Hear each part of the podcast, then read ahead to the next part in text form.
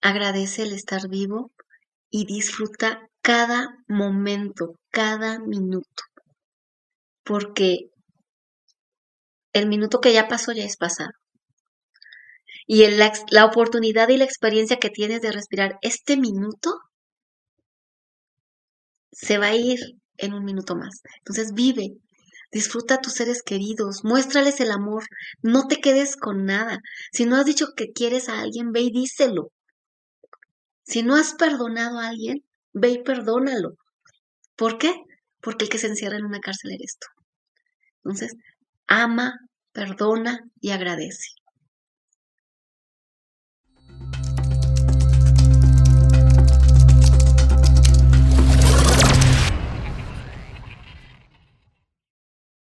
Patricia Lascano Ortiz, a sus 54 años, es más que una contadora profesional. Nació en la ciudad de Pachuca de Soto Hidalgo, en México. Es una autora, conferencista y portadora de una inspiradora historia de vida. Con una carrera destacada, dedicó 10 años de su vida al servicio de la Secretaría de Educación Media Superior y Superior, donde dejó una huella de compromiso y dedicación. Sin embargo, su verdadero viaje comenzó hace ocho años, cuando inquieta por su desarrollo personal, decidió sumergirse en el conocimiento de mentores ilustres como Tony Robbins, John C. Maxwell, Spencer Hoffman y Alex Day, entre otros. Este viaje de autodescubrimiento la llevó a una transformación profunda y le otorgó las herramientas para escribir su propio camino. Patricia es reconocida como la autora del libro best-selling El poder del amor, disponible en Amazon. Este proyecto no solo refleja su habilidad literaria, sino que también revela una filosofía de vida forjada en la adversidad. Hace siete años, enfrentó un diagnóstico de cáncer de mama que marcó un punto de inflexión en su existencia. La vida le presentó desafíos adicionales con la pérdida trágica de su hijo menor a los 18 años, un suceso que sacudió sus cimientos. Estas experiencias dolorosas no solo le enseñaron sobre la fragilidad de la vida, sino que también le proporcionaron su propósito de vida. Patricia emergió con una firme determinación de compartir su historia con el mundo. Su mensaje va más allá de la superación personal, busca despertar la conciencia de aquellos que cruzan su camino. La vida, según Patricia, es efímera y a menudo subestimamos la grandeza que reside en nosotros y las oportunidades diarias para la felicidad. Con su profunda gratitud por cada día, Patricia se propone ser luz en la vida de los demás. Su misión es recordarnos que la vida es un regalo para disfrutar, agradecer y valorar en cada momento. Patricia Lascano Ortiz, una mujer de fortaleza, resiliencia y sabiduría, ilumina el camino para que otros encuentren la grandeza en sus propias vidas. Te invito a que descubras este episodio tan emotivo, tan vulnerable y tan cercano al dolor, que seguro abrirá tu corazón de una forma muy especial. Bienvenidos a un nuevo episodio de Elegidos con James Pérez. Hola Patti, qué gusto que estés aquí en Elegidos con James Pérez. Muchas gracias por aceptar la invitación. De verdad no sabes la admiración que tengo y que tengo la oportunidad de entrevistarte el día de hoy. ¿Cómo estás? Muy bien, James. De verdad, créeme que el honor es mío. Te agradezco la oportunidad de haberme invitado a tu programa. Pues mira, quiero comenzar con algo muy especial, algo muy, muy íntimo de ti. ¿Qué pasó, o cuál fue la respuesta, mejor dicho, ese día que ibas a hacerte radiaciones y le preguntaste a Dios, Dios, ¿por qué me dejaste venir sola? ¿Cuál fue la respuesta? Eh, fue en que, ah sí, perdón, sí fue en radiaciones, estoy diciendo en quimioterapia, fue en radiaciones. La respuesta de Dios en ese momento me dijo, no vienes sola, vengo yo contigo. ¿Por, por, qué, ¿Por qué ibas sola? ¿Cuál fue el contexto alrededor de esa situación que tuviste que presentarte sola a tu terapia? Era porque mis hijos estaban en escuela, en periodo de escuela, aparte eran menores de edad, dos de ellos, pero yo desde que empecé mi tratamiento por la cuestión del cáncer, yo me determiné que mis hijos, en la manera de lo posible, no estuvieran en contacto en toda la situación de hospitales, enfermos, y porque Dios me había dado la fortaleza de, de poderlo hacer sola. Eh, mi familia cuando me quería acompañar, pues en realidad, pues aparte de los gastos, eran las distancias, los tiempos. Entonces, pues afortunadamente Dios me dio esa fuerza de poderlo hacer todavía sola, pero siempre les dije, cuando yo ya no pueda, cuando yo necesite en verdad apoyo ayuda, yo se los voy a pedir y sé que van a estar ahí. Pero si se extraña, si se extraña ya cuando estaba en el momento de ir sola, yo decía, ¿por qué vengo sola si tengo familia? ¿Por qué vengo sola si tengo amigos? ¿Por qué? ¿Por qué? Y le dije, ¿por qué Dios?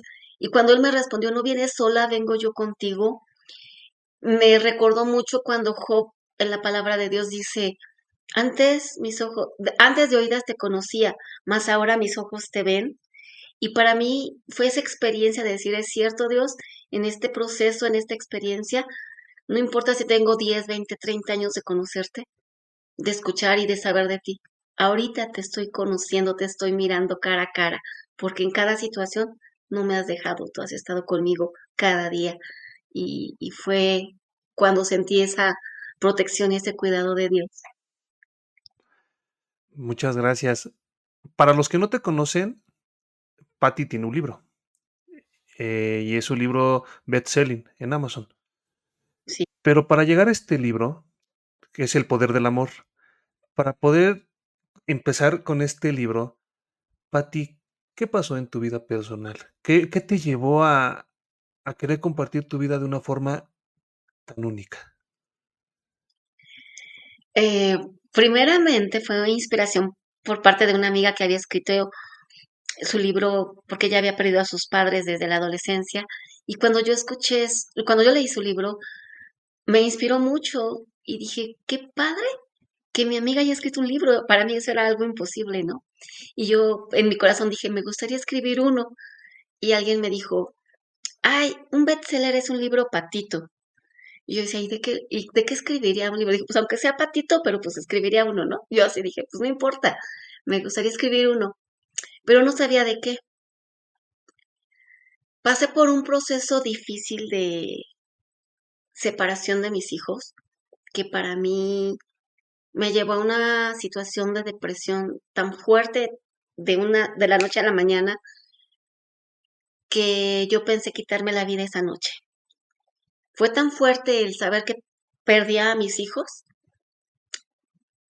que yo ya no, o sea, no, no, no, no pensaba amanecer al otro día, pero Dios puso a personas que se, se dieron cuenta de la situación y estuvieron al cuidado mío durante una semana de inicio, porque fueron años, de estar en acompañamiento para hacerme ver que Dios tenía un propósito en mi vida, que yo era valiosa para Dios, con hijos y sin hijos, con familia, matrimonio o no, y que yo había caído en una codependencia en mi relación de matrimonio y que Dios no quería eso.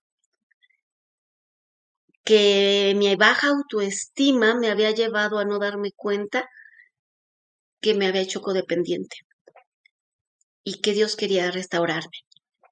Entonces empezó un proceso en el que empecé, tomé un taller de desarrollo personal que se llamó Mujeres Sami de un fin de semana, cuatro días, en los que había la oportunidad de escribir un libro.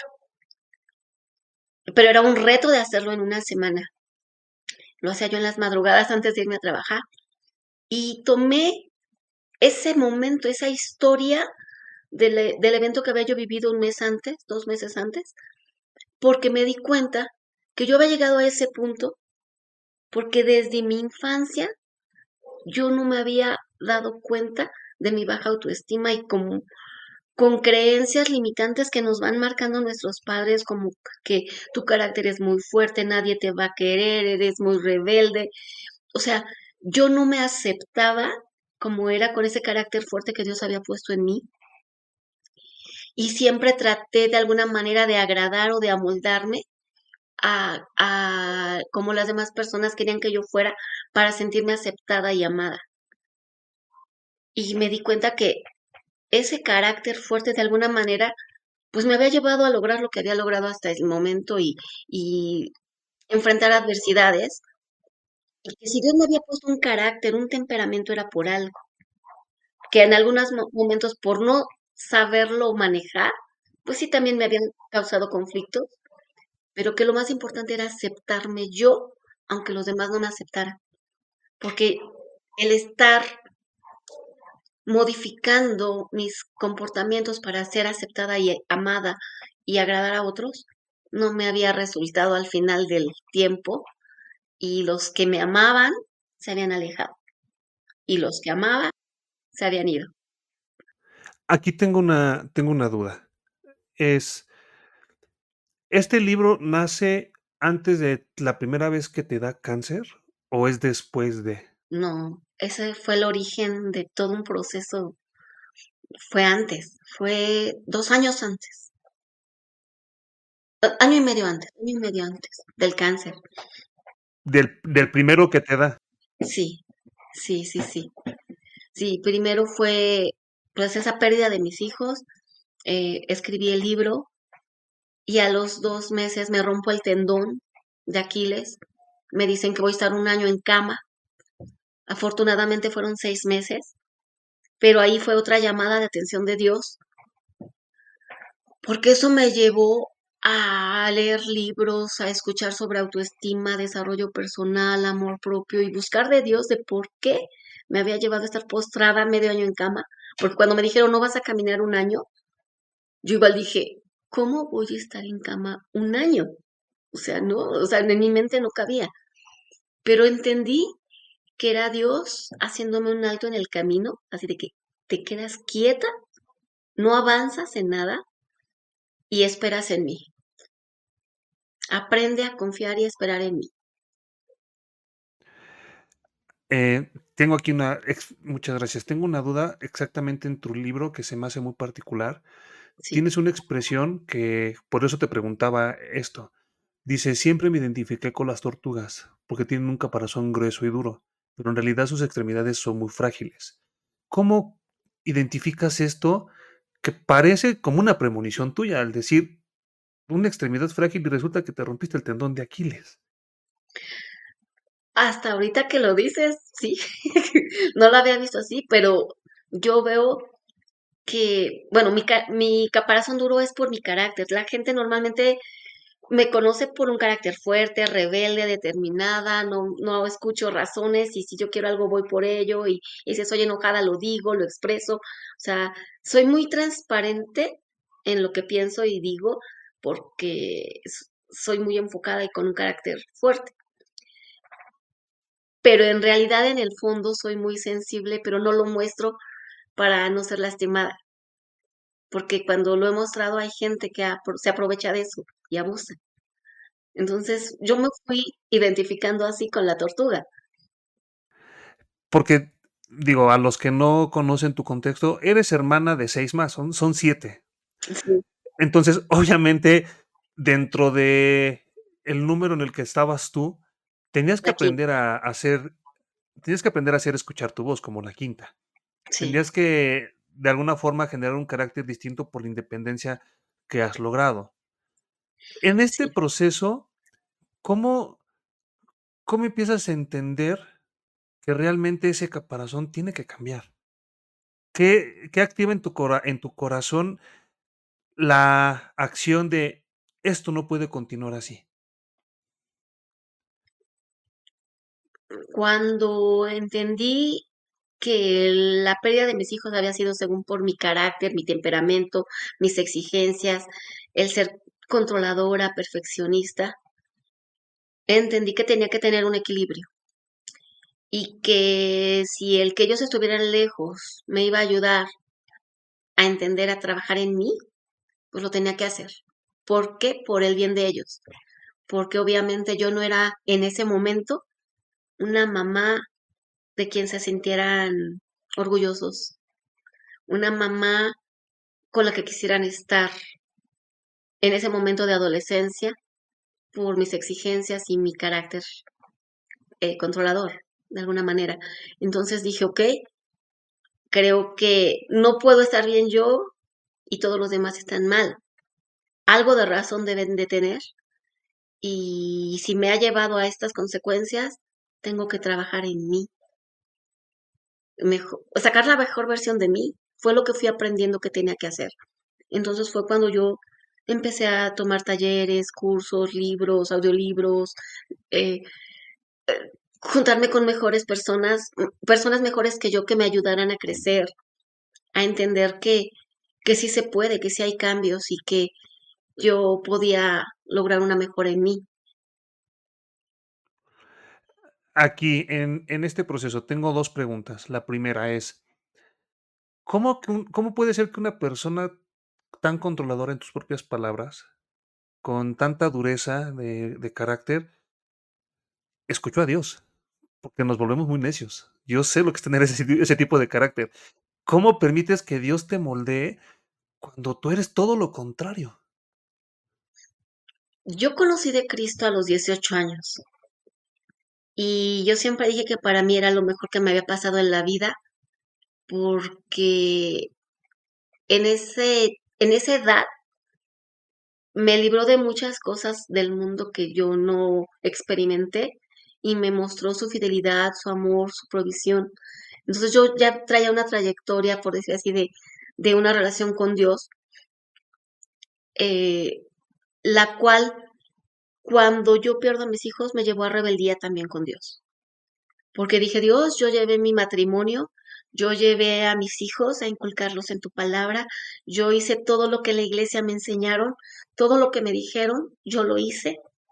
Aún en contra de mi voluntad seguí consejos del pastor, aún en contra de mi voluntad y de mi criterio, porque había cosas que se me hacían incongruentes, las acepté y tú me llevas a esta situación de que de ser un matrimonio, como muchos lo mencionaban, ejemplar, se destruya de la noche a la mañana, no fue de la noche a la mañana, fue un proceso, obviamente, de años, pero yo daba por hecho que por hacer las cosas a la manera de Dios, mi matrimonio iba a durar mucho, ¿no?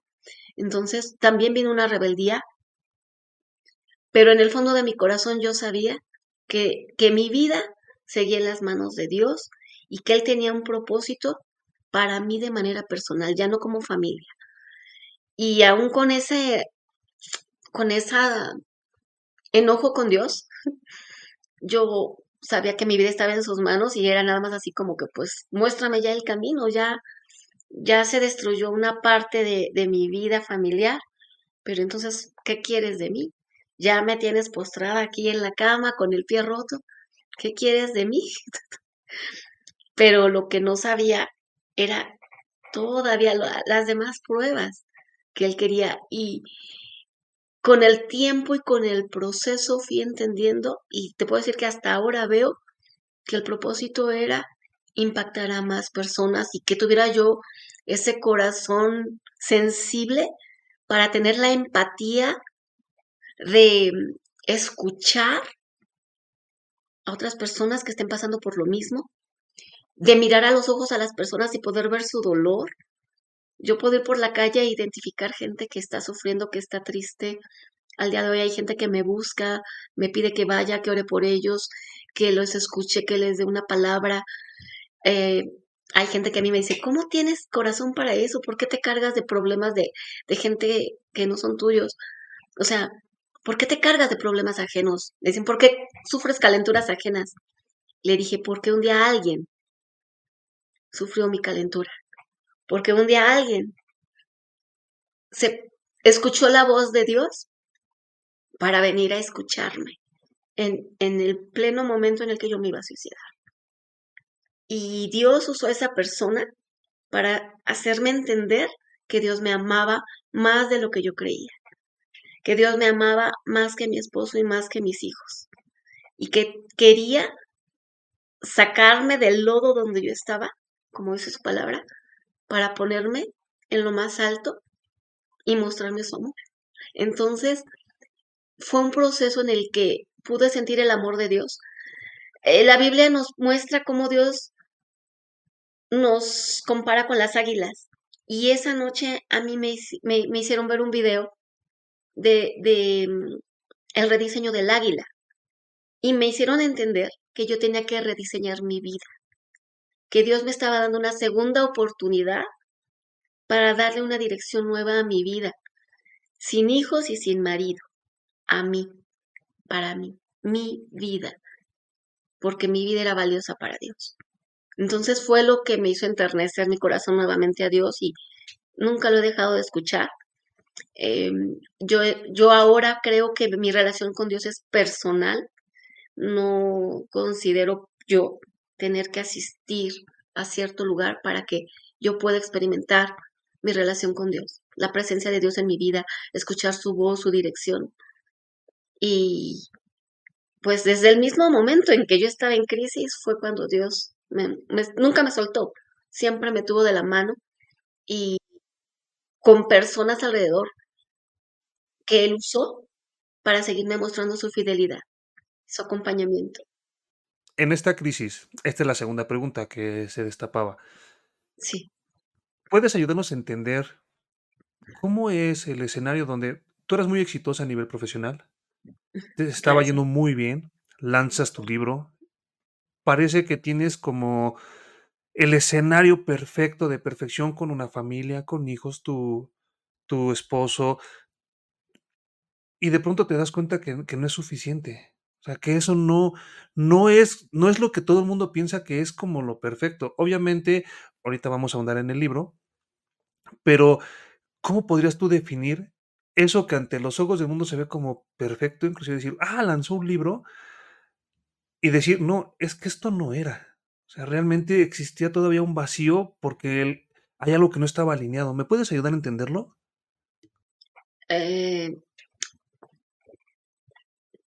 pues yo creo que es esa parte en la que, aunque profesionalmente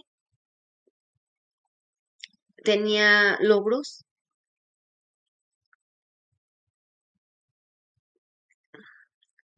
había ese vacío. Yo creo que es más que nada esa falta de autoestima y de amor propio la que me llevó a, a perder el rumbo, y a querer poner mi estabilidad y mi seguridad ya no tanto en Dios, sino en la familia, en mis hijos. O sea, mi vida dependía de que mi hogar estuviera bien. O sea, yo todo, todo lo, relacionaba a, que mi sustento de vida era ver a mis hijos bien, eh, en su escuela, en sus actividades, a mi esposo bien. O sea, yo me volqué. De alguna manera yo llegó al punto en que me di cuenta que me anulé como persona para dedicarme a ellos. Yo, yo, yo como persona me anulé. Entonces llegó un punto en el que yo ya no me encontré. Y cuando los pierdo a ellos, dije, ¿mi vida para qué? ¿Para qué sirve mi vida? ¿De qué sirve mi éxito profesional? ¿De qué sirve todo lo que yo pueda lograr, mi sueldo, los éxitos que yo tenga, si no los tengo a ellos? Pero en realidad a quien no tenía era a mí. Y, me quedó claro esa noche también la parte cuando Dios nos dice, amarás al Señor tu Dios como a ti mismo. A veces perdemos de vista que los primeros en nuestra vida debemos de ser nosotros. Dios habita dentro de nosotros. Él puso su esencia en nosotros.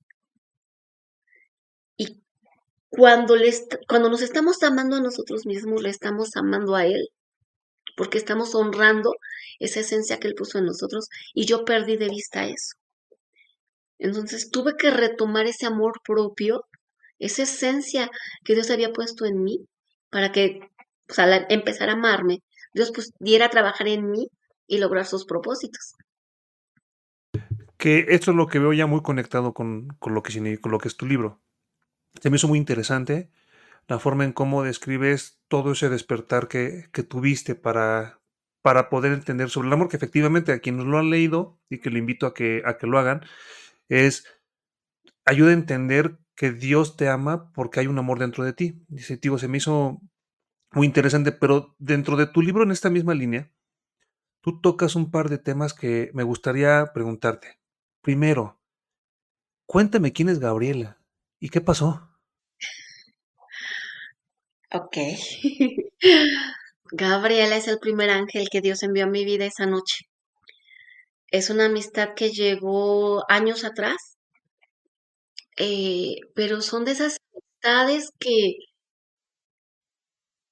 que sin convivir tanto con ellos, porque yo tengo amistades alrededor del mundo en algunos países por la parte de negocios que yo hacía, siempre, siempre su primera pregunta era, ¿Cómo, es, cómo te sientes? ¿Cómo estás?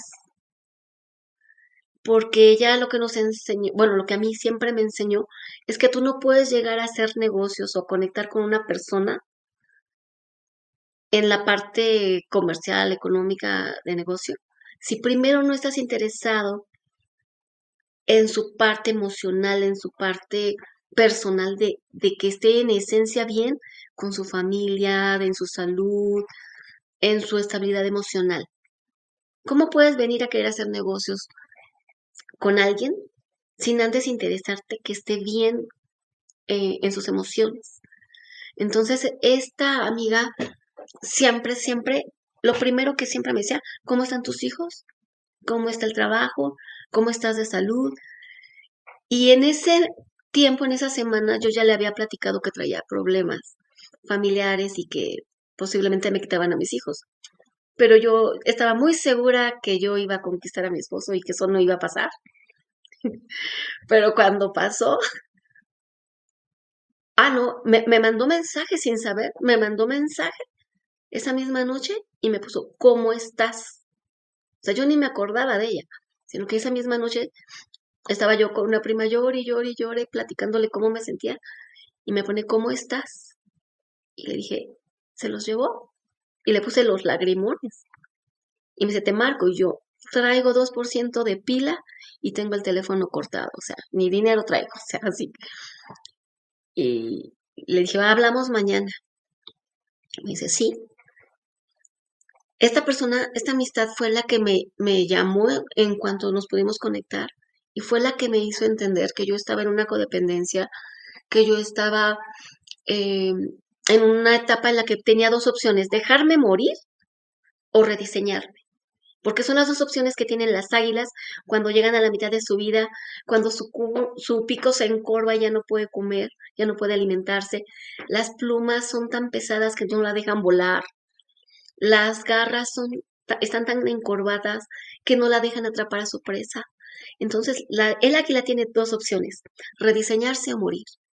Y fue cuando me dijo, tienes la misma opción, decide, te dejo que te suicides o te rediseñas. y me Pregunta, entonces, ¿es la misma, es la misma persona que nos está diciendo que te ayudó a no tomar esa decisión en ese momento tan oscuro? Sí. Es una de ellas, fueron tres, pero principalmente ella. Gabriela es ella. La, el, otro punto que, que se me hace de mucho valor ¿Cómo entendiste que era un ángel para tu vida? Porque en muchas ocasiones posteriores, en momentos en los que yo iba a cometer situaciones que no debían ser, de repente me llamaba. Una ocasión a las 7 de la mañana yo iba a ir a hacer una imprudencia por enojo, celos, lo que sea. Y me marca a las 7 de la mañana, yo iba ya en mi carro muy enojada. Hola, buenos días, ¿cómo estás? Bien, ¿qué haces? Pero como cuando los papás captan a los hijos haciendo algo indebido, ¿no? ¿Qué haces? Ah, y yo a Gabriela nunca le puedo mentir. O sea, no, o sea, no miento normalmente, o sea, no, no, no, no miento, pero le pude haber puesto una excusa, voy al trabajo, voy al mercado, o sea, le dije, es que pasó esto y esto y esto, y voy a ir a hacer esto y esto y esto. Ah, ¿y por qué? Entonces me hizo reflexionar y entender que no era lo correcto y me hizo modificar mi decisión. Y en algún momento le pregunté, ¿por qué me marcaste el miércoles a las 7 de la mañana? ¿O por qué me marcaste a tal hora cuando había situaciones que yo iba a hacer cosas indebidas? Porque Dios me dijo que te llamara. Yo, ¿cómo? De repente me dice, llámale a Patti. Llámale a Patti. Yo, pero ¿cómo? Dice, de repente me pasa el pensamiento, llámale a Patti. Entonces es por eso que yo digo que es un ángel, porque en situaciones muy, muy precisas, siempre estaba ahí. Y siempre ha estado. Hasta el día de hoy, ha estado ahí al pendiente. Muchísimas gracias. En tu libro también tocas la importancia de, de conectar contigo mismo. Ahorita, este, me surgió esta duda tan grande de qué tan importante, porque tú lo pones en el libro, dices tal cual, deseos, ilusiones, miedos, preguntas, y ese niño interior lleva tiempo esperando que le dediquemos tiempo para escucharlo y ayudarlo a lograr sus sueños. ¿Qué tan importante, desde tu expertise y que lo pones en tu libro, es para conectar con quien somos hoy, aprender a sanar con el niño que fuimos? Yo lo aprendí al estar escuchando libros, audiolibros, perdón. Esa parte de recordar nuestra infancia, eventos de nuestra infancia que nos marcaron y que no les hemos dado esa importancia. Por ejemplo, te comentaba, a mí me decían, es que tienes un carácter muy fuerte, eres rebelde, nadie te va a querer, em, cosas así, que como niño, a lo mejor los, las personas que nos los dicen piensan que no son importantes, pero en verdad nos marca en nuestro subconsciente, ahí están, pero nadie nos enseña que eso nos marca para nuestra adultez y nos trae bloqueos, porque son creencias limitantes que ahí están en nuestra mente subconsciente y a veces ya siendo adultos no logramos cosas y no sabemos el por qué. Entonces cuando yo empecé a leer o a escuchar libros que hablaban del niño interior, de sanar las heridas, de volver a tu pasado, de recordar, tuve muchos meses de estar en cama para estarlo trabajando. Entonces empecé a recordar, a ver, ¿cómo fue mi infancia? ¿Cómo fue mi niñez? ¿Qué me decían? Yo misma no, no aceptaba mi, mi carácter, mi temperamento, yo misma no me aceptaba a mí misma por lo que me venían diciendo. Y yo, y yo, decía, sí, es que sí, eres muy enojona, eres muy rebelde, eres así, eres asado. Entonces dije, bueno, ¿y por qué soy así? Entonces empecé a conectar y a darme cuenta que, ok, pero gracias a ese carácter logré esto, gracias a esto me, me defendí de esto otro, o gracias a eso, pues he logrado cosas porque fui determinada. Eso, ese niño ese carácter, ese niño que es fui, me ha llevado con sus miedos y con todo, pues a ser la persona que soy hoy. Pero si me reconcilio, lo acepto como es, en vez de rechazarlo y renegarlo y tenerlo ahí como que, ay, esa Patti no, no, no da valor, no, no logra cosas por, por esas situaciones que la limitan, mejor me reconcilio con eso y veo cómo me puede ayudar en estos momentos a ser una mejor persona y reconciliarme con esa niña y sanar esas heridas, esos enojos, esos resentimientos que traes por las experiencias vividas. Entonces, en base a los libros que, que leí, traté de hacerlo. Muchas cosas las hice en inconsciencia, en desconocimiento. Dije, si a alguien más le ha servido, a mí también me puede servir. Y pues lo voy a probar. Y uno de ejercicio que fueron de los primeros que se me hacían muy locos, muy tontos, y lo recomiendo mucho, es el ejercicio del espejo. ¿Cuántas veces te has mirado al espejo y te has dicho que te amas? Eh, ah, ¿es pregunta, perdón? Sí. ¿Tú lo has hecho, James? Sí. Sí, sí, pero normalmente lo que más hago, te soy sincero, es este primero ponerme la vara muy alta primero me critico y es muy rara la vez en la que me digo que me amo por encima de la crítica de la insuficiencia que creo que no he logrado. Normalmente es eso. Somos muy duros con nosotros, nos exigimos mucho. Pero cuando empiezas a ver cuánto has logrado y te lo reconoces y te lo valoras, va a ser más fácil.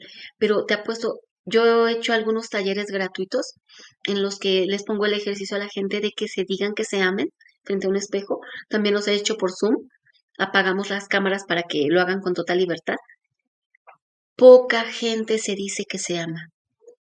Les cuesta mucho trabajo. A mí me costó mucho trabajo el mirarnos a los ojos y decirnos que nos amamos, que nos aceptamos tal cual somos, porque nos juzgamos, nos juzgamos nuestro aspecto físico, si estamos gordos, chaparros, altos, flacos, eh, los ojos, el pelo, nos juzgamos mucho, en vez de aceptar que tal cual como somos, Dios nos ama y nosotros deberíamos de hacerlo.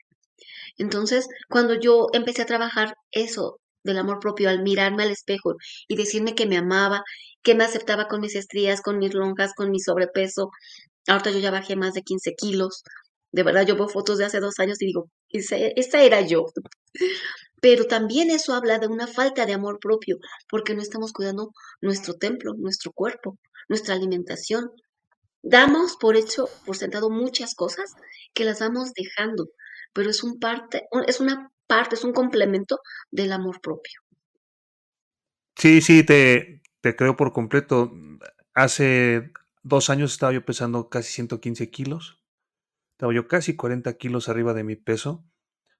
Porque justificaba yo en el mundo. O sea, te, te entiendo por completo hasta que pude comprender cuál era mi relación hacia mi estilo de vida y hábitos, hacia para con la comida y por qué tenía esa relación tan tóxica. Y sí tiene que ver mucho con mi niño interior, fíjate. Tiene que ver con cómo era mi relación a partir de pequeño para por qué actuaba yo así. Aquí es donde quiero conectar con la siguiente pregunta.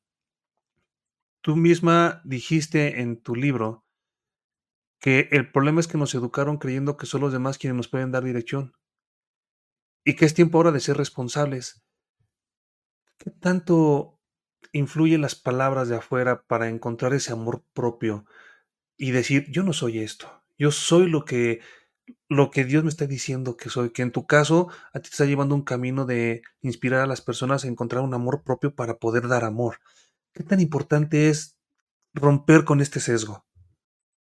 Mucho, mucho, mucho, muy importante porque nuestras eh, nuestros padres, que son nuestras primeras autoridades, sus palabras tienen un poder increíble porque como hijos, sus palabras nos marcan. O las personas que estén a nuestro cuidado, nuestras personas de autoridad, porque se supone que son las que más nos aman. Entonces las personas que más te aman, se supone que te van a decir la verdad, lo que es. Y un niño es una esponjita, nuestra mente es una esponjita, que todo lo que nos diga todo se va a quedar ahí registrado como una grabadora. Y eso es ley, eso va a ser verdad, va a ser una realidad para toda nuestra vida, mientras no creemos una conciencia de que si en verdad somos eso. Una, una sugerencia, tú como profesional de lo que haces en los talleres, no sé si este tema lo toques como conferencista, pero por ejemplo yo que soy padre de dos niñas pequeñas, que tienen, voy a cumplir cuatro años y dos, la más chica. ¿Qué me pudieras decir a mí como padre para cambiar con este estilo de las creencias que puedo generar en ellas? ¿Qué, pudieras recomendarnos desde el nivel profesional? Aún desde chiquitos, hacer el trabajo con el espejo, haciéndoles conciencia que son unas hijas de Dios, hijas del rey, son unas, no me gusta usar el término princesas, pero son hijas del rey de reyes y del señor de señores, de un Dios, hablarse con amor ante el espejo y decir, yo soy amada, yo soy hija de Dios, yo soy fuerte, yo soy amorosa. La palabra yo soy tiene un poder muy, muy fuerte. Y, y Dios es un, es un nombre de Dios, el gran yo soy. Y nosotros como hijos de Dios somos también yo soy. Ajá, porque Dios habita en nosotros. Entonces, todas las palabras positivas de lo que queramos ser,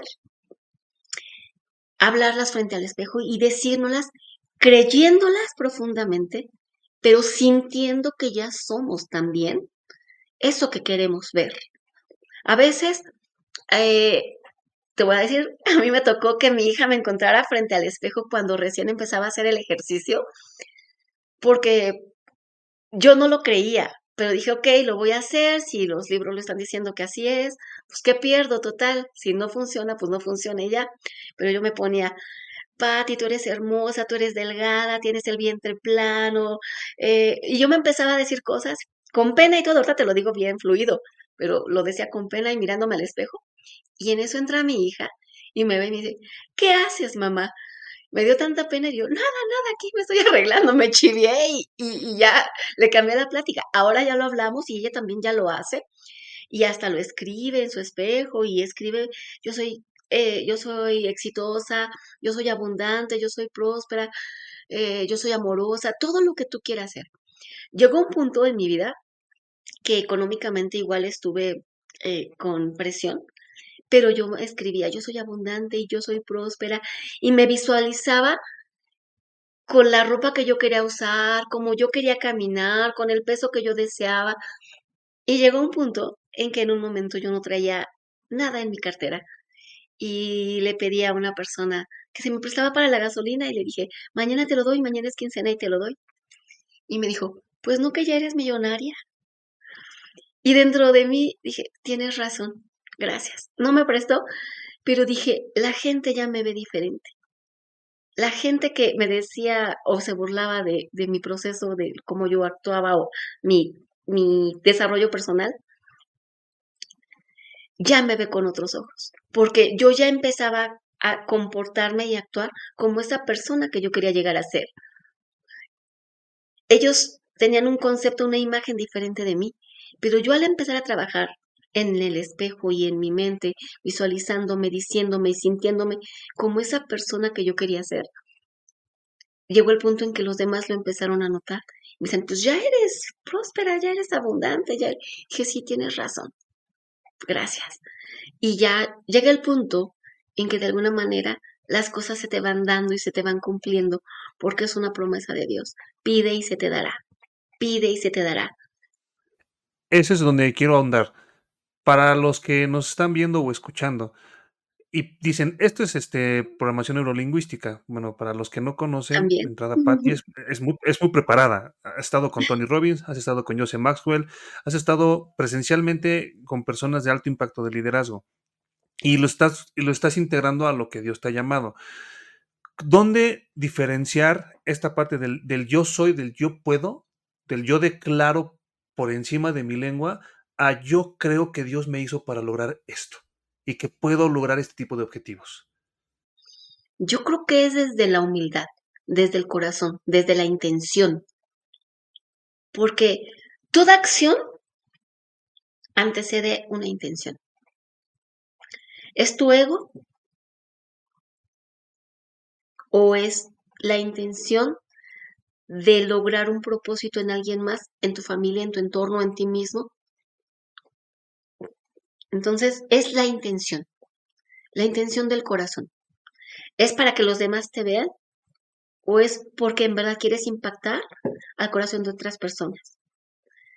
Por ejemplo, mm, pues te hablo de mí porque no quiero hablar de alguien más. Te hablo de mí porque ha sido mi experiencia. A mí mucha gente a lo mejor ahorita me dice, a lo mejor, ay, sí, es que tú ya has logrado muchas cosas y todo. Sí, pero ha sido un proceso en el cual yo trabajé primero para creerlo para mí, muchas cosas ya se han logrado, eh, pero mi intención de, de la imagen que yo quiero proyectar es no de que miren cuántas cosas he logrado, sino vean todo lo que Dios me ha permitido y si lo pudo hacer conmigo, también lo puede hacer contigo. Sí, gracias por ayudarnos a entender esto. Antes de pasar a, a, un siguiente punto, con toda esta transformación que te ayudó a, a vislumbrar a través de Dios, que la analogía de las águilas se me hace hermosa, en verdad. Por su proceso de restauración se me hace maravilloso. Hay una parte en la que tú dices que en cuanto tú te diste cuenta que eras mucho más importante de lo que siempre habías creído y que había muchas personas a tu alrededor con quien podrías compartir tu vida, entendiste que tu vida tenía un propósito. ¿Cuál crees que es ese propósito que identificaste para donde estás parado el día de hoy? Bueno, fue una enseñanza que aprendí esa misma noche a través de mi amiga Gabriela, porque yo, todo mundo buscamos el ser felices. Y yo centré mi felicidad en mi familia. Para mí mi familia era mi mundo, mi mundo, mi mundo. Entonces dije, ¿para qué vivo si ya no los tengo? Y Gabriela me hizo entender que si yo quería ser feliz, no necesitaba solamente a mi familia, porque a mi familia la podía yo volver a, de alguna manera, crear, por decirlo de alguna manera, porque familia no nada más son tus hijos, tu esposo, tus hermanos, tu mamá, tu papá, tu familia puede ser todas las personas que existen en el mundo. Hay millones y millones y millones de personas a las cuales puedes hacer familia, que te aman, que te quieren, que te, que te aprecian en verdad genuinamente y que pueden ser parte de tu familia. Y me dijo, tu felicidad la vas a encontrar cuando entiendas que está en el dar. Yo dije, ¿cómo? Creemos que felicidad es recibir, tener a los que quieres y estar con los que quieres, pero no, la felicidad está en el darte. Y siempre me dijo, da hasta que duela. Y yo no entendía, hasta que me dijo, felicidad es igual felicidad. Felicidad. Y no es que des cosas materiales, no es que compres regalos, no es que gastes. Da tu tiempo, da tu cariño, da tu amor. Me dijo, sal a la calle y vas a encontrar muchas personas las cuales necesitan una sonrisa, un abrazo, una caricia, un consejo. Y a lo mejor no las conoces. Tú puedes ir por la calle. A mí me pasa que ya no me doy cuenta que yo camino hasta sonriendo, porque me doy cuenta que voy caminando y la gente me sonríe y me sonríe. Yo digo, ¿por qué me sonríen? Si ni me conocen. Y me volteo a ver en un espejo, en un vidrio, y yo voy sonriendo. Yo voy así, y voy sonriendo, y la gente me responde la sonrisa. Y si tú a alguien que ves en la calle va triste y así, lo hablas, hola, o buenas tardes, o algo así, y lo sacas de su momento de tristeza o, o de distracción, hasta como, ah, buenas tardes, y te sonríe. Entonces es estar atentos, estar apercibidos, dejar de ser indiferentes ante la necesidad externa. Ahorita después de pandemia, de verdad que hay tanta necesidad de amor, de cariño, de, de, de mirarnos a los ojos y interesarnos por el prójimo, porque mucha gente trae tantas situaciones en la mente y en el corazón.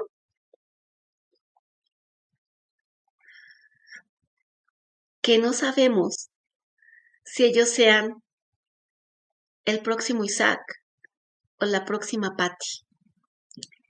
Isaac es mi hijo. Y yo sé que en pandemia él estuvo en una situación en la que él no encontró una Gabriela en su vida. En ese momento. Yo fui afortunada de tener a una Gabriela en mi vida. Y yo quiero ser la Gabriela de muchos. Patti, gracias en verdad por, por permitir compartir esta historia. Vamos a pasar a esa parte si, si me lo permites. Sí, claro. ¿Tú, tú tenías la bendición de, de ser madre de cuatro hijos? Sí. Los recuperaste a través de tu ah, entendimiento y aprendizaje de cómo tenías que amarte y lo empezaste a amar de una forma diferente. Pero en este proceso, Isaac, tu hijo menor, que en ese momento tenía 18 años, 19. 18. 18. ¿Cómo, cómo, desde tu perspectiva, cómo es que nos necesitan las personas ¿Cómo necesitan las personas entender que Dios los ama y a través de nosotros entenderles que tienen que amarse? Porque, pues desafortunadamente Isaac se decidió quitar la vida. Sí. Pues con su partida fue cuando entendí que tal vez yo no les enseñé a amarse. Que sabían que Dios los amaba, que sabían que tenían vida eterna, que sabían que tenían una familia y que los amaba. Pero el que los demás te amen no es suficiente cuando tú no te amas. Tú puedes tener a toda tu familia completa, tener todas tus necesidades suplidas, ser exitoso, pero si en ti hay un vacío en el cual tú no te sientes suficiente, tú no te sientes valioso y no te sientes importante, así los demás te amen, en tu corazón y en tu alma va a haber algo que te haga sentir incompleto y que tu vida no tenga un sentido o un valor. No porque no lo tenga, porque el simple hecho de existir ya te hace valioso. El simple hecho de ser, ya eres importante. ¿Por qué? Porque eres una creación de Dios, eres divino, en ti hay grandeza. Simplemente por el hecho de ser, porque eres una creación de Dios, no necesitamos lograr nada ni tener a nadie al lado para valer. Ya lo somos. Entonces, yo trabajé mucho en mí para, para mí misma. En el, en el proceso recuperé a mis hijos porque me ven con otros ojos y, y, su amor siempre estuvo, pero de alguna manera ellos tienen ya otra opinión y otro concepto de mí. Pero me percaté que en él, pues en ninguno más bien, pues yo había trabajado algo que no había trabajado en mí. Y que su decisión, siento que más que nada, pues fue por eso. porque yo no creo que un joven a los 18 años ya sienta que su vida pues llegó al tope y que ya no hay más, aunque él había logrado muchas cosas profesionalmente. Eh, un joven de 18, un joven de 18 años que ya había ganado el Premio Estatal de la Juventud, que desde la primaria estuvo en el ballet infantil de Álvaro Serrano, en el, en el juvenil, eh, y que entró a la, al CENAR, que es el Centro Nacional de Danza, allá en México, en Bellas Artes. De 10 alumnos que ingresaron a hacer examen, solo quedaron 4, em, entre ellos él. Bailó en Bellas Artes, bailó en el Auditorio Nacional, en el Cascanueces. Yo, pues, súper orgullosa de, de, él y aunque no hubiera logrado todo eso, pues yo lo amaba, ¿no? Y yo decía, aunque no hubieras logrado eso, para mí eras grandioso y, y me hubiera encantado que siguiera aquí, pero fue su decisión y entendí que, que las decisiones hay que respetarlas. Y hubo algo que mi amiga Gabriela, en esos momentos tan duros que él se fue, me dijo, y también me dejó pensando, y fue una frase que dice que el hombre, no me recuerdo si fue sabio, pero me dijo, el hombre sabio es el que decide cómo vivir y cómo morir. Dice, porque no todos tienen la oportunidad de decidir cómo morir. No me recuerdo si la palabra es sabio, pero me dio a entender que era algo importante y que él había tenido esa oportunidad. No sé si lo dijo para consolarme, pero se escuchó bonito. En, en esta situación de, del tema de Isaac, para todos los que somos padres, los que nos están escuchando afuera, la importancia de, poder aprender a amarnos, como nos estás diciendo. ¿Hubo algo que pudiste tú identificar, que hubo algo viable desde tu visión de decir, pudimos haber hecho algo diferente, pudimos, al final no está en nuestras manos las decisiones que, que se toman, pero digo, esa parte de decir, nos avisó alguna señal para poder identificar, para entender en el proceso, porque veníamos post pandemia, también veníamos de un proceso psicológico muy difícil todos. Sí. Mm, pues mm, en mi caso no, yo no, no, percaté, no me percaté de nada. Em, el hecho de que él estaba viviendo en México y en pandemia, pues eh, no nos permitía estar en contacto mucho con él físicamente, eran más que nada videollamadas pero nunca nos mostró, a mí no me mostró nada. Em, pero yo creo que ahora empieza uno a reflexionar y a decir, pude haber hecho, pude haber dicho, pude haber, después del niño ahogado, se tapa el pozo, dicen, ¿no? Yo lo que recomiendo es, no esperemos a que pase algo, sino tener esa empatía que mencionaba hace rato, ese interés genuino de estar al pendiente de cómo se sienten las personas que amamos, estar en comunicación. Ahorita eh, se da mucho de que solo el WhatsApp, el mensaje, no, una llamada, una plática sin celular, a ver, siéntate, te invito a desayunar, vamos a platicar, ¿cómo estás? ¿Qué te, qué, cómo te va en la escuela? ¿Cómo te va en tus relaciones? No importa si son adultos o si son niños todos estamos, somos importantes, la pareja, los hijos, los hermanos, la mamá, todos. Interesarnos por la gente que amamos, de saber cómo es su día a día, cómo, cómo está su corazón. Porque siempre mostramos, ay, sí, bien, bien, el trabajo, sí, sí, bien, bien. Pero en realidad, ¿cómo está tu corazón? ¿Cómo están tus emociones? Porque hay algo que desconocemos. Nuestras emociones son el resultado de algo muy importante que nadie nos enseña, que son nuestros pensamientos. Nuestros, nuestros pensamientos crean nuestra realidad y muchas veces estamos en nuestra mente pensando cosas que no nos llevan a, cosas buenas. Son, son como dicen, eh, preocupaciones que muchas veces ni, ni se dan y que nos tienen todo el día ahí preocupados, pensando en, en, si alcanza, si no alcanza, si llegamos a fin de quincena, a fin de mes, o situaciones que al final del día a lo mejor ni se van a presentar, pero que nos roban la paz y que tienen a nuestro corazón en una situación de estrés y que a la larga también nos enferman. Entonces, cuidar los pensamientos nuestros y de la gente que amamos, o sea, estar interesados en qué piensas, cómo estás, cómo te sientes. Porque esa parte de cuidar nuestros pensamientos va a cuidar nuestras emociones. Una persona que tiene pensamientos positivos va a tener emociones positivas.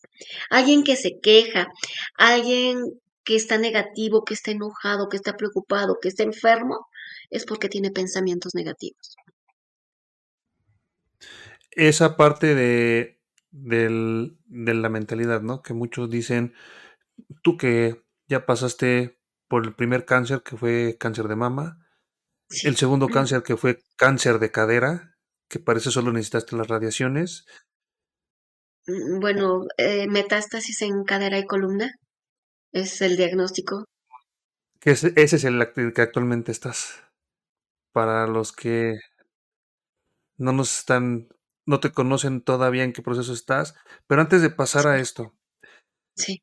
Tú vienes de este dolor de una salud física donde literal estás pues, postraste en cama, tu familia de alguna forma tuvo cambios, y tenías toda la historia, porque bien me lo dijo un día mi psicólogo, cuando le conté mi historia me decía, tienes toda la historia para ser la víctima más grande. Y le dije, ¿verdad que sí? Yo queriendo aprobación. Y me dijo, sí, pero a ver, tranquilo, porque tienes también toda la historia para ser un vencedor y ser inspiración para, para muchas personas.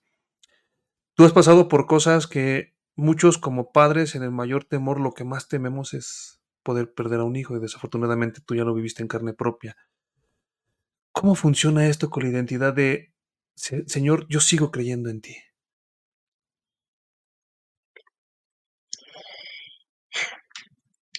Vuelvo al origen de la noche en que yo me iba a suicidar. Otra gran lección que me dio mi amiga Gabriela y que la aplico cada día es agradece. Agradece que no están, agradece que se fueron. Y yo, ¿cómo voy a agradecer eso? La Biblia dice, dad gracias en todo. Aplicarlo cuesta mucho, porque normalmente ¿qué agradecemos? Lo bueno, el aumento, el carro, el regalo, el premio, el viaje. Es muy fácil ser agradecidos de lo bueno, pero agradece que te quiten a tus hijos. Agradece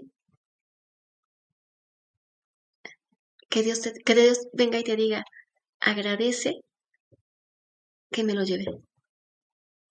Fueron las palabras de Dios. Unas tres, cuatro días después de su partida, casi una semana, mi hijo me llevó a Puerto Escondido, donde vivía él, me sacó de Pachuca para distraerme y que no cayera yo en depresión. Me dijo, vente unos días conmigo, mamá. ¿Es tu hijo el mayor? Sí, el mayor, Enoch me, dijo, mamá, vente conmigo, no te quedes aquí, vente unos días, distráete conmigo. Dije, ok. Yo no quería porque iba a dejar a otros dos aquí. Dije, como acabo de perder a uno y dejo a dos solos acá. Se los encargué al papá y ellos, no, mamá, no nos encargues, ya somos adultos, tú vete. Me costaba dejar a los otros dos, pero acepté, me fui. Mi hijo Enoch, el mayor, es un gran maestro de vida también. Me dio mucha fortaleza, mucho amor. Yo llegando allá, vi la playa tan hermosa, las palmeras, el calor. Era como ver un manjar, un banquete así enfrente de mí y no tener hambre. Y yo dije, ¿qué hago aquí? ¿Qué me importa el mar? ¿Qué me importa la playa? Ya está hermoso, no me interesa. Yo quiero a mi hijo. Yo quiero a mi hijo.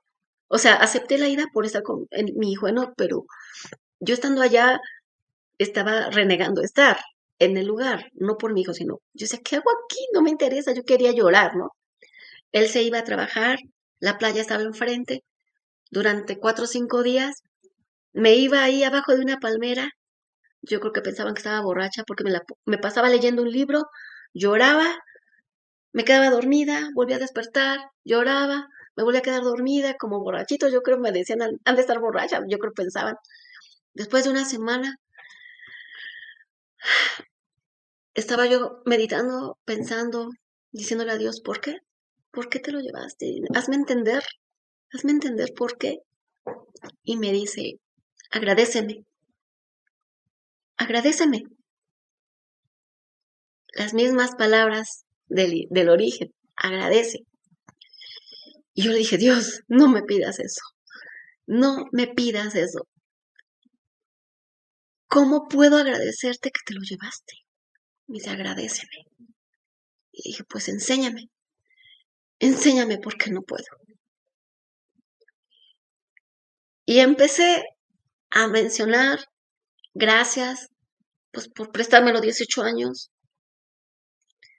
Gracias por todo el amor y el cariño que nos brindó.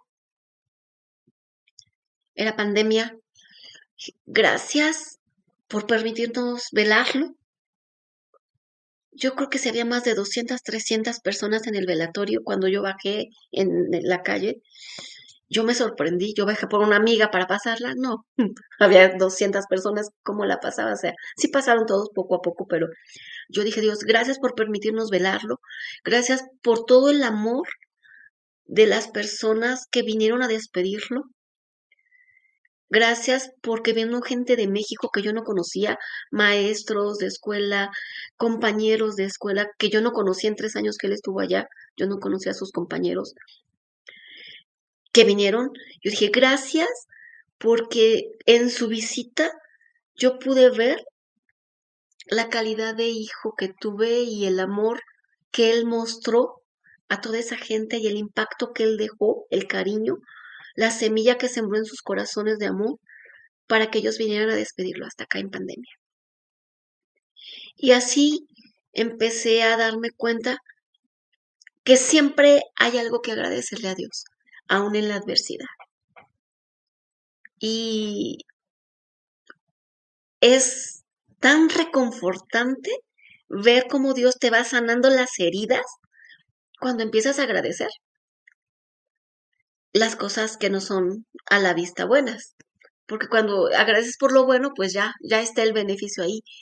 Pero cuando agradeces a través del dolor, a través del sufrimiento, a través de algo que no, no te está sentando bien, puedes ver ese consuelo de parte de Dios y cómo sana tu corazón y cómo, como un abrazo, es como un abrazo amoroso de parte de Dios diciéndote, todo está en mis manos, todo está bien, sé que te duele, pero yo tengo todo bajo control. Y a partir de que ese día agradecí, mi corazón empezó a, estar más fuerte. Esto parece ser que ante los ojos de muchos podría ser como un, dolor suficientemente grande para decidir cambiar tu vida o mirar otra dirección.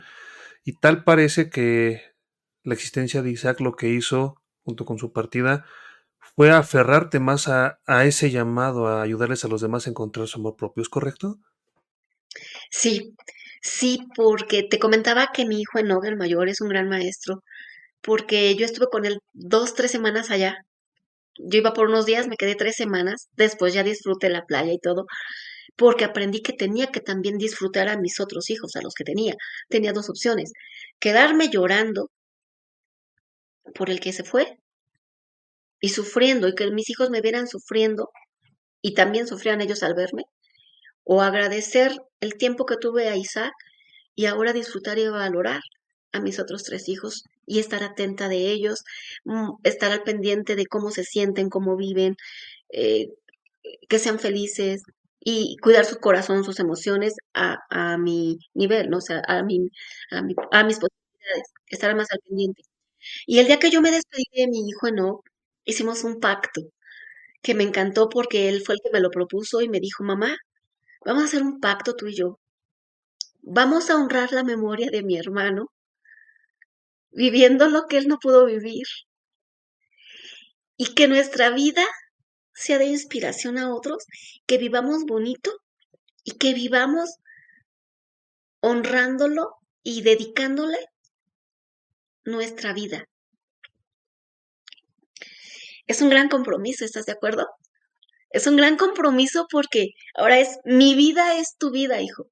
Mi vida te la dedico, mi vida te honro con mi vida y, y voy a ser lo más feliz que Dios me permita para honrar tu memoria. Y de esa manera ser de inspiración a otros de que sí se puede ser feliz, ¿Por qué? Porque el sufrimiento, perdón, el dolor es inevitable, pero el sufrimiento es opcional. Sí, justo lo dices en tu libro y es una frase que, me impactó mucho cuando la leí. ¿Quién iba a decir que aplica a este nivel en, tu vida? Y a raíz de, esto, es que empieza a mover algo más dentro de ti y dices, tengo que hacer las cosas diferentes. Cuéntame cómo es que llevas ahora la memoria de Isaac junto con los tus tres hijos que están contigo, que te apoyan, que están a tu lado, para empezar a querer inspirar a las personas a través de las conferencias y los talleres. ¿Qué es lo que estás haciendo? ¿Cómo estás queriendo cambiar la vida de los demás?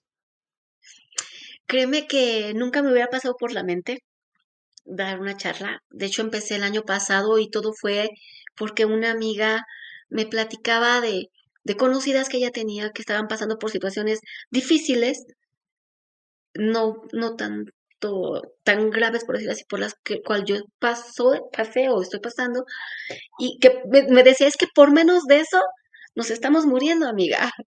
O sea, como que necesita ser escuchada casi, me decía, que quiero que te conozcan, quiero que, haz algo, me decía, haz algo.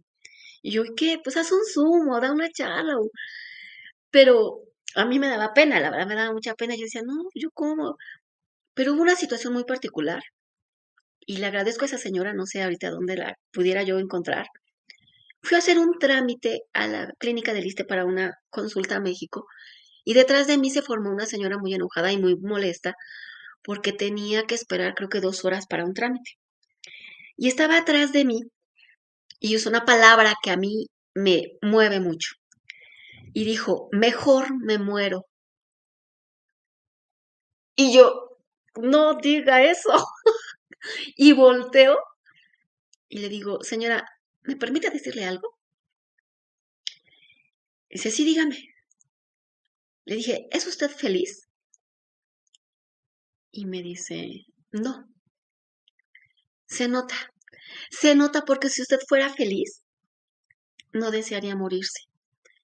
Le dije, ¿sabe el dolor que le va a causar a sus seres queridos si usted un día falta? Le dije, ¿tiene hijos? tengo una hija. Y ya pensó cómo va a estar su hija si usted un día no está con ella. Y le mostré, mire, mi catéter, soy paciente de cáncer, estoy en tratamiento. Mire, mi tendón, mi cicatriz en mi pierna. Estuve medio año en cama. ¿Y qué cree?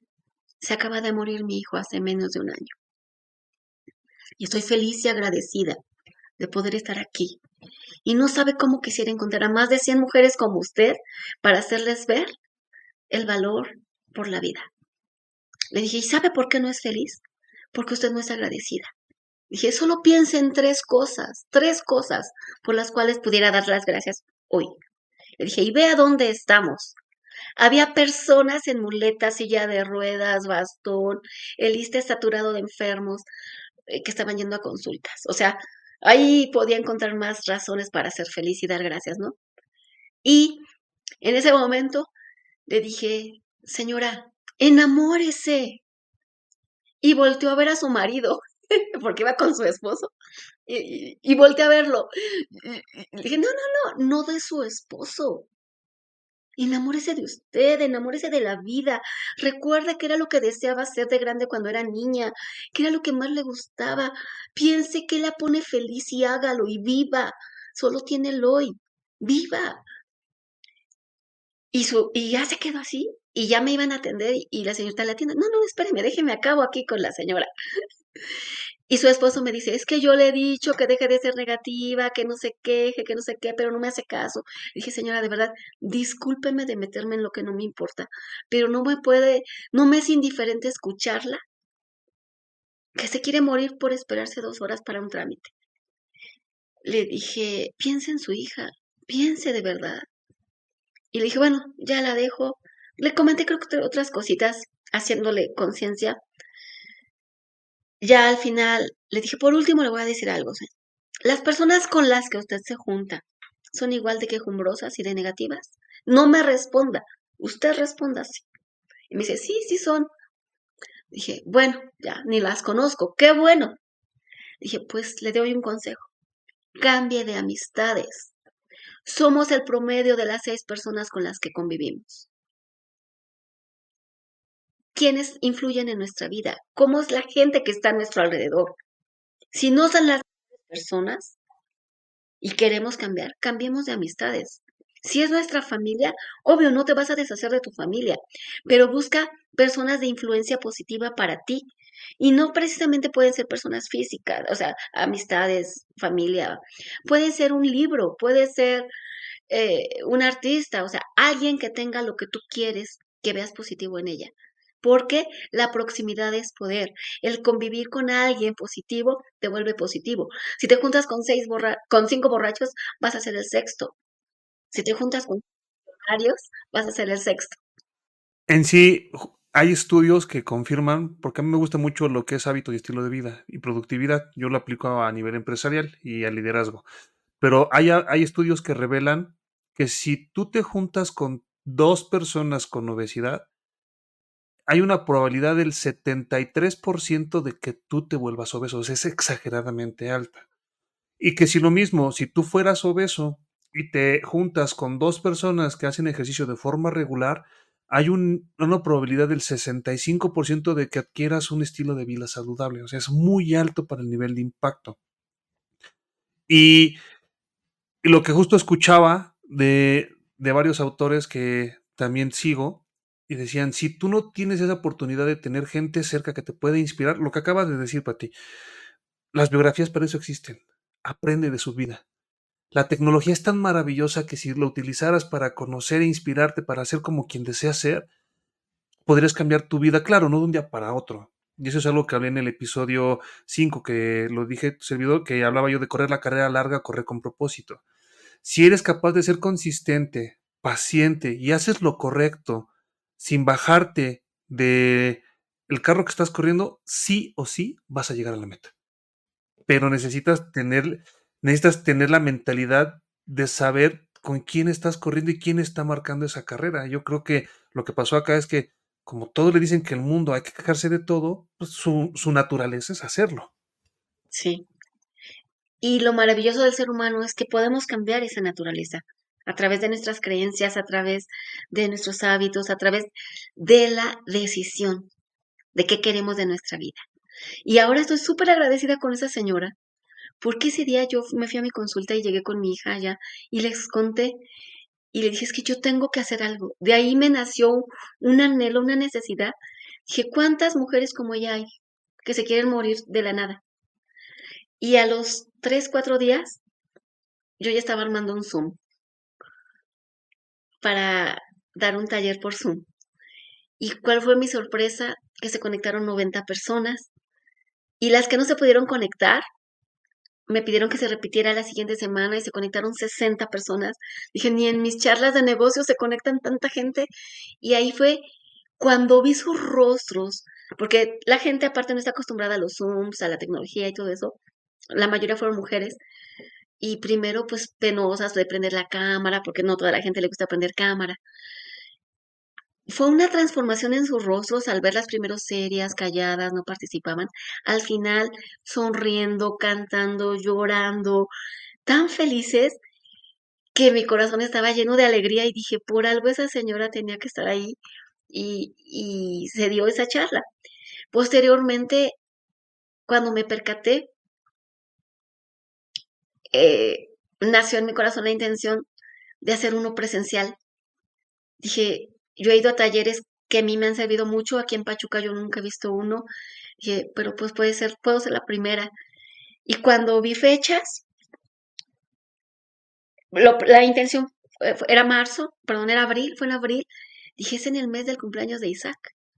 Y cuando vi, había elegido la fecha del cumpleaños de Isaac, era sábado.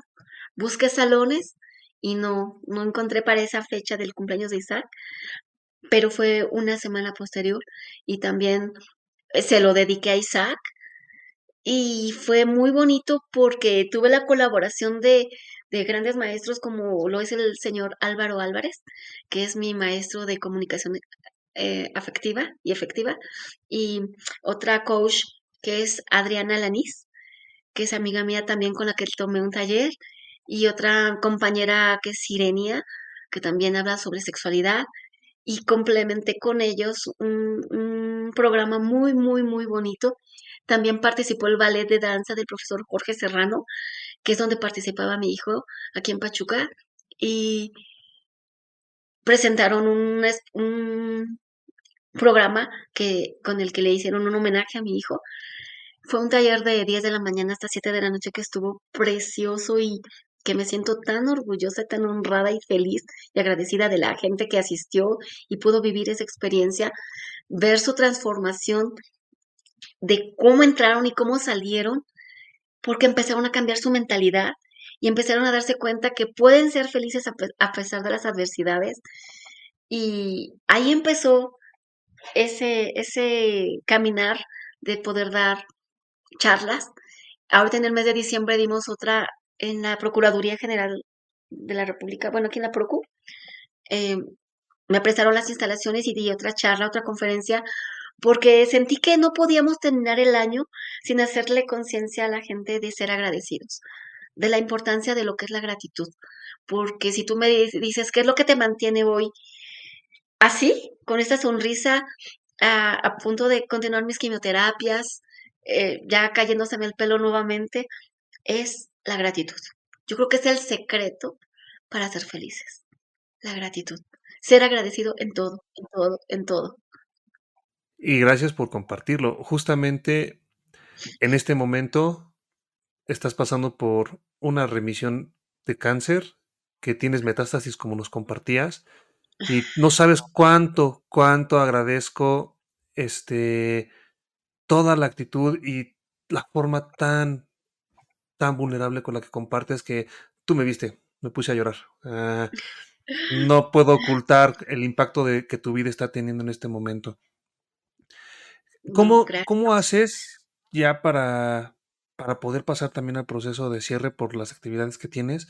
¿Cómo haces ahora que tienes este nuevo diagnóstico de metástasis de la cadera, del cáncer, para la mentalidad de decir, sigo firme? Bueno, es que en realidad, te voy a ser bien sincera, yo desde el primer día que me dijeron que tenía cáncer, yo dije, yo no tengo eso, yo estoy sana, yo estoy sana. Desde el primer día, de hecho hubo alguien que me dijo, ¿cómo quieres que te ayude si tú dices que no tienes nada? Dije, es que yo no quiero que me ayudes, ¿cómo me puedes ayudar? Pues mi vida está en manos de Dios.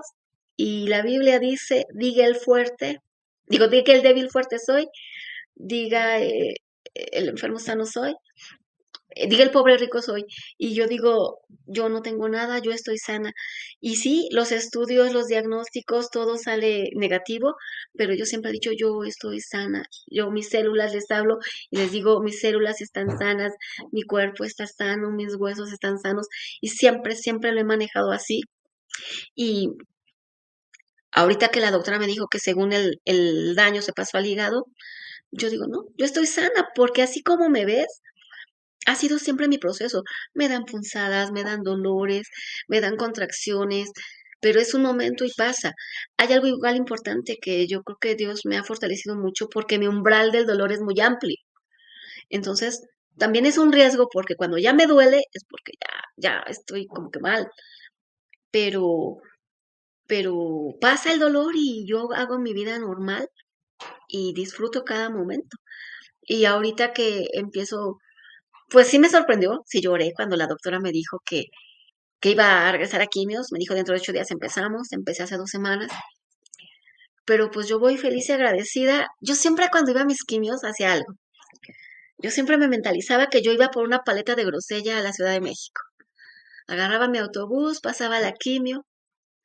Siempre debes de ir con un familiar en ese tiempo, como yo no, no iba con nadie, en un momento yo ya fui sola, solo a cuatro me acompañaron, me ponía a platicar con los familiares de los demás pacientes para que cuando me nombraran me vieran platicando con alguien más y pensaran que era mi familiar.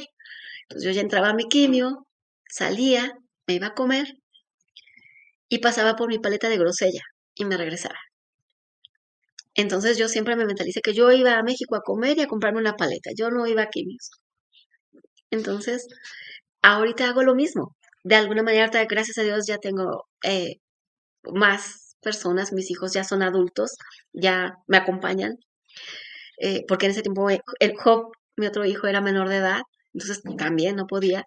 Y ahorita él, él me ha acompañado, mi hija que está allá viviendo igual me va a acompañar y son las personas que me están ahorita haciendo ese favor. También tengo una pareja que me está acompañando a las consultas y que son las personas que me muestran ese cariño, ese amor, esa empatía, ese cuidado para pasar este proceso acompañada y con, es, con su amor.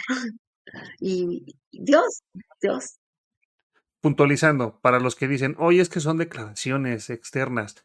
No, porque justamente Lance Armstrong, el ganador de la Tour de Francia en múltiples situaciones, que después las perdió por cuestiones de rendimiento, cuando él le dio cáncer en el testículo, que fue muy agresivo, él cuenta en su libro eso. Dice, yo empecé a hablarle a mi cuerpo y decirle, testículo, usted está sano. Y el diagnóstico cada vez empeoraba y decía, testículo, tú estás sano. Y va mejorando mis glóbulos y esto está pasando, ta, ta, ta, que fue un éxito de salvación donde cuando le pregunta él dice, yo no sabía decirte, solo sé que en mi corazón Dios me dijo que tenía yo que declarar mi sanidad. Eso no significa efectivamente que creemos que Dios puede hacer las cosas, pero nosotros no vamos a hacer nada, ¿no? bien dice la palabra, ¿por qué me estás pidiendo? Anda y métete al, al mar rojo, haz lo que te toca hacer. Lo mismo, ¿no? Hacer, dejar en tus manos de quien Dios te le dio la ciencia para poder ayudarte, pero confiando toda tu mentalidad y tu corazón a Dios de que va a hacer la obra. Y es que Dios no lo muestra en su creación. ¿Qué fue lo que Dios hizo cuando creó al mundo? Habló. Sí. Habló. Y en nuestras palabras está el poder. La Biblia lo dice, está el poder de la vida y de la muerte.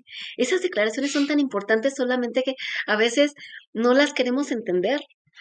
Que nosotros tenemos poder en nuestra boca, en nuestro actuar, en nuestro pensar. Entonces, por eso, cuando yo entendí eso, que nuestra boca tenía poder y que mis declaraciones iban a tener un efecto en mi vida, yo empecé a aplicarlas. Al principio me sonaba loco, me sonaba que no era así como que acera. Pero dije, bueno, si tanta gente en los libros lo ha escrito, ¿por qué no lo pongo a prueba? No pierdo nada. Y desde el primer día dije, yo, es... bueno, de hecho, fue un aprendizaje que tuve desde mi tendón. Cuando estuve en cama, yo igual, mi tendón, yo declaré que iba a caminar antes. Yo estuve tres meses postrada, tres meses en rehabilitación, a los seis meses yo regresé a trabajar. Los médicos me decían que un año en cama. Es más, hubo un médico al que le dije, doctor, este, ¿cuándo cree que ya pueda caminar? Porque yo ya iba a terapia de manera particular sin muletas, pero a, a lista consulta iba con muletas porque decían que no, que todavía no. Y me dice, señora, más le valía haberse roto un hueso. Y yo ya caminaba sin muletas, despacito, pero sin muletas.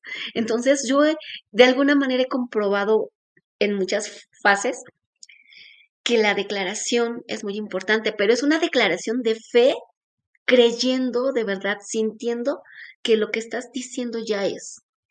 No es hablar como perico nada más.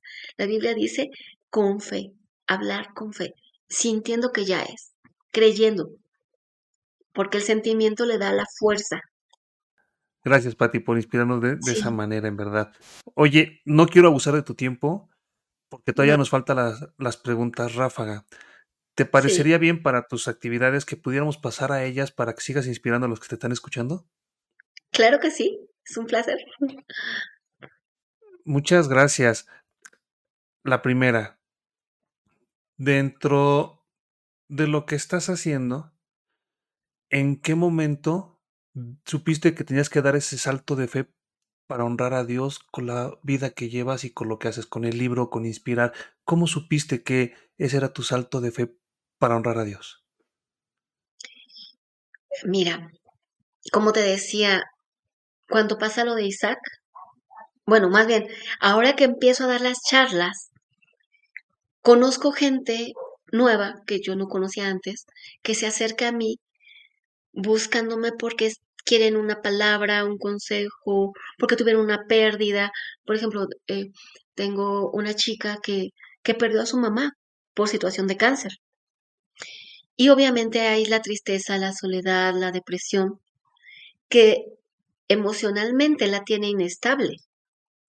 Cuando ella me busca porque escuchó la charla por Zoom, porque se quiere abrir y contarme y que le dé una palabra, un consejo, yo puedo ver cómo Dios obra en su vida en restauración, en consuelo, en fe, para que ella pueda seguir avanzando en esta vida. Porque sus emociones se nivelan, porque sus decisiones toman una dirección correcta. Cuando yo me percato porque ella me dice, ¿sabes qué? Yo siento que mi mamá te mandó a mi vida. Porque siento que me estás dando un consejo como el que ella me daría si ella estuviera. ¿Sabes cómo me pegó? Es una responsabilidad muy fuerte, pero a la vez es una gran bendición porque yo en ese momento entendí que si mi hijo hubiera tenido una persona a la cual le tuviera la confianza de poderle abrir su corazón para un consejo, para una dirección, en una decisión o, en la situación en la cual él se haya encontrado, él no hubiera tomado la decisión que tomó. Entonces fue cuando yo entendí que lo que yo estaba viviendo o había vivido no era cualquier cosa y que podía llegar a muchos Isaacs a restaurar, a sanar, a dar dirección, no porque yo sea yo, sino porque Dios pone las palabras, la sabiduría y la, la, el amor como lo pusieron en mí en su momento una amiga Gabriela. Gracias. Es dentro de lo que haces, como lo haces, la forma tan única en como tú tienes ese don, ¿cuál es la enseñanza de Dios o que tienes muy presente que Dios te dice, llévala a todas partes porque es la base con lo que haces todo? Escrito en la Biblia, algo que dices, esto es parte de la esencia con lo que impacta a otros. Eh, es que hay, hay algo que hay, algo que siento que se llama intuición, como que una vocecita, como que algo que me inquieta y que me quite el sueño y que esté en mi mente que tengo que hacer. Eh, por ejemplo, la charla de diciembre que decía, que, que di de agradecimiento, yo decía, es que no puede terminar el año sin que yo pueda mostrarle a la gente que debe ser agradecida. Entonces es esa parte en la que yo trato de estar sensible a la voz de Dios o ver las necesidades que hay en mi entorno con la gente que conozco y, y veo que, que puedo tener una aportación. Ajá, yo creo que es ver la necesidad del corazón de la gente y estar abierto a servir, a servir, a dar, a dar lo que tienes, como, como en algún momento yo lo recibí. Eh, no es que me crea la salvadora, no es que me crea salvadora, sino que hay, hay mucha necesidad emocional. Sí, porque escuchaba, y justo lo leí en tu libro, normalmente la pregunta que hago es, ¿qué enseñanza de la palabra tú ejecutas? Pero en tu libro está muy marcada. Dijiste que cuando Gabriela te dijo, el mandamiento de ámense a otros como te amas a ti mismo fue lo que detonó todo. Por eso quería complementarlo de esta manera. Sí. Es que cuando tú amas a otro, te estás amando a ti. Cuando tú eres indiferente ante el dolor ajeno, te haces un daño. Si lo vemos como sociedad, velo. ¿Cuánto joven ahorita está solo, está en las drogas, está en malos pasos? Pero es por qué? Porque hubo indiferencia de otros hubo indiferencia. Si nosotros nos interesamos por las personas que están en necesidad, por las personas que están en depresión, por las personas que están en alcoholismo, o sea, obviamente también no es de que vayamos y los forcemos, no, no, no, no, hay un proceso, ¿no? De que la, cuando la gente desea ser ayudada, hay mucha gente dando gritos de auxilio, de, de, de pidiendo auxilio, hay mucha gente, y a veces pasamos indiferentes. Te voy a platicar una experiencia que tuve una vez que fui a consulta a México, ya de regreso pasé por un tianguis y vi un vestido muy bonito que me iba a comprar, pero dije, no, vestido no. Dije, ¿esto que voy a gastar? Mejor lo voy a ir dando a la gente. Hay muchos vendedores en la calle en México. ¿Y qué hice? Pasé por un puesto de, de un señor que vendía nieves, le compré la nieve al señor y a la siguiente señora de la esquina que vendía chicles le regalé la nieve y le compré chicles. O sea, le, regalé la nieve a la señora y le compré chicles. Más adelante estaba el de las pepitas, le regalé los chicles y le compré pepitas. Ah, Más adelante estaba el de la fruta, le regalé fruta, y le regalé las pepitas y le compré fruta. Y así fui haciéndoles, les compraba y les regalaba algo. Sí, como una cadena. Ajá, llegué con un di- indigente y bueno, también le regalé y todo. Llegué a una esquina donde ya tomaba mi autobús y había unos limpiaparabrisas, drogándose, drogados. Les llegué con los vasos, las bolsas de fruta y churros.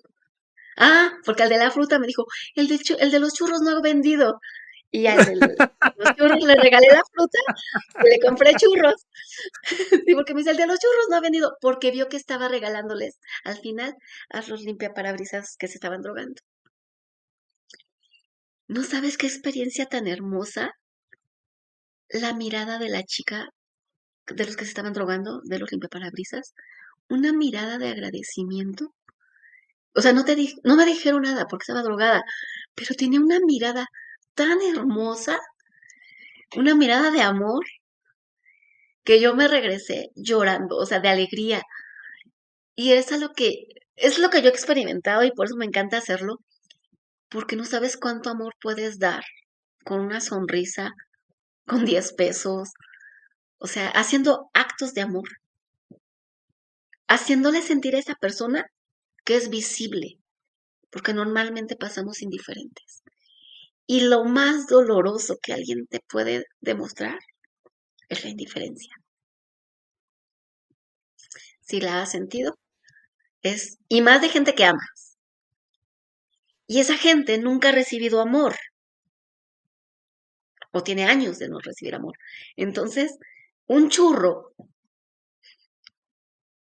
a cambio de una sonrisa de amor, una mirada de amor, wow, no tiene precio. O sea, para mí ese día yo venía feliz, feliz con el corazón rebosante así de gracias Dios, porque puedes recibir de am- amor de gente que no te conoce con un simple acto de, de dar. De caridad. Muchísimas gracias. Oye, Patti, en el libro de tu vida, ¿cuál es el siguiente capítulo que te emociona más escribir y por qué? El libro de mi vida. Muchos me dicen que ya escriba otro. Tengo el título, eh, pero no me he animado a escribir.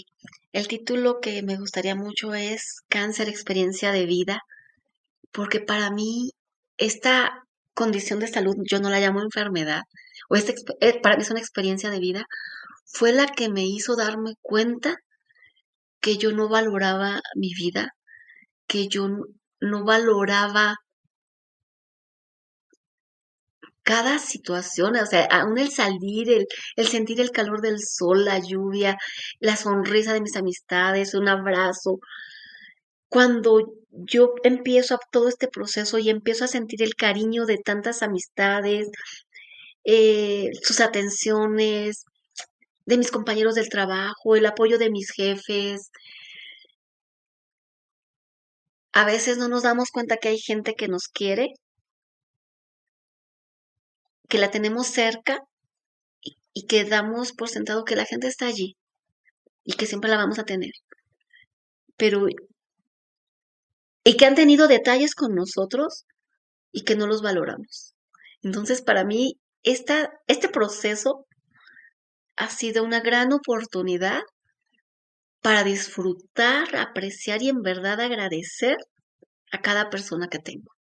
Porque puedo sentir su cariño, su amistad, su amor incondicional.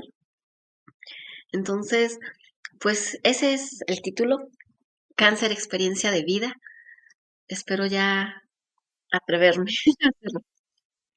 Y me, gus- me gustaría que en cuanto, que en cuanto lo tengas, que ojalá lo, lo escribieras, Sí, porque tengo un familiar muy cercano que pasó por- también por lo mismo, que sí, pensábamos que, que no iba a salir de ese cáncer y que creo que puede conectar mucho contigo. Muchas personas que creo que necesitan ese mensaje. Sería padrísimo poder conocerlo, Pati. Ojalá, lo- ojalá lo hagas. claro. Oye, Sí. y la última pregunta. Si en este momento Dios conectara todos los corazones del mundo, de todos los lenguajes, y permitiera hacerle llegar un mensaje tuyo, ¿qué les dirías a todas las personas?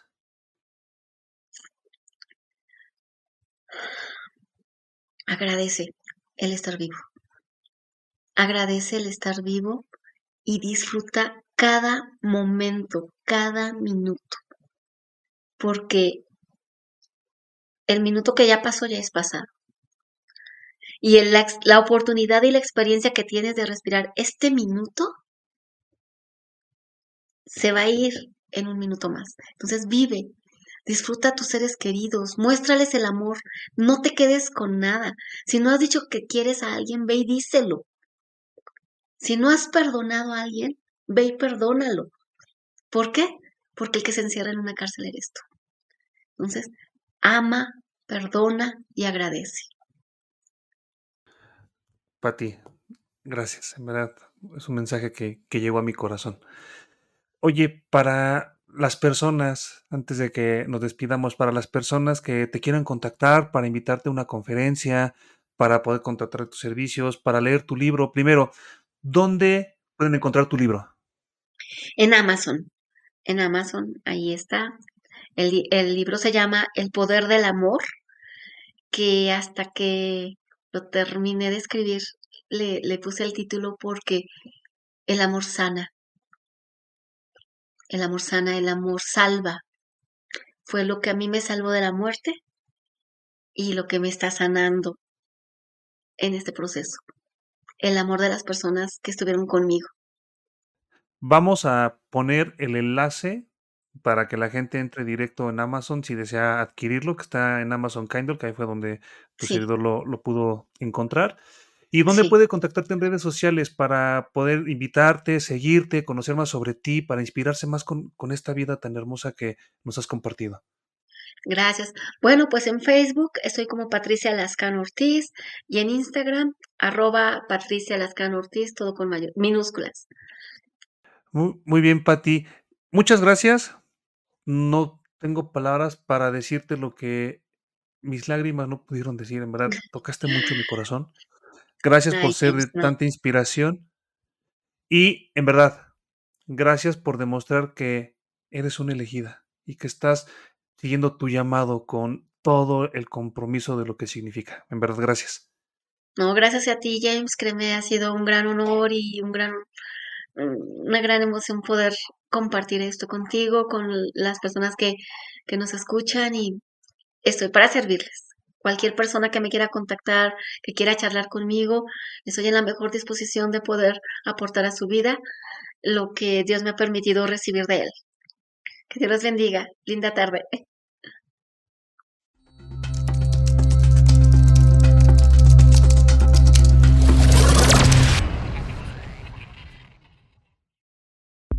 Si este episodio fue de valor para ti, ayúdanos a compartirlo con más personas que necesitan recibir este mensaje. Califícanos con 5 estrellas para poder subir en el ranking y ayudar a más personas a entender su llamado y descubrir por qué son elegidos.